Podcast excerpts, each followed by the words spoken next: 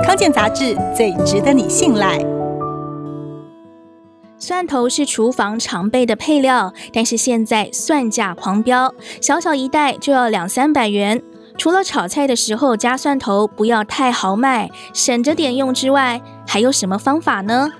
主厨柯俊年指出，蒜头有一股特殊的气味，很难用其他辛香料直接取代。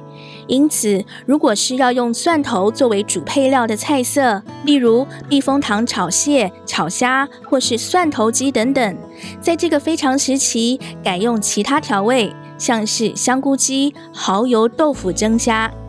如果是为了爆香、提味或是增加香气，其实葱、姜、辣椒、洋葱等其他辛香料也都能发挥类似的功能。其中又以洋葱和葱是比较好的替代选择，尤其洋葱价格便宜稳定，在做法上也很容易。炒菜的时候比照蒜头爆香，改以切块洋葱快炒爆香。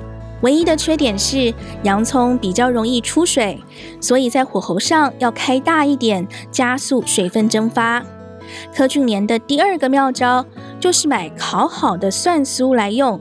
因为蒜酥产品是蒜头涨价之前就做好的，价钱比较稳定。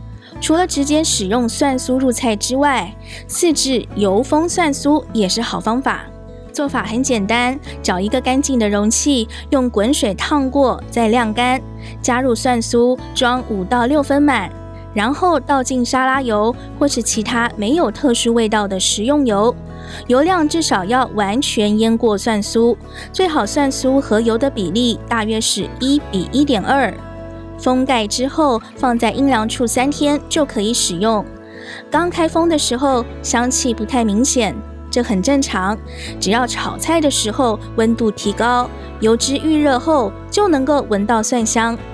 如果想吃清淡一点，可以把青菜水煮或穿烫后淋上一点蒜油，也能增加香气，让人食欲大开。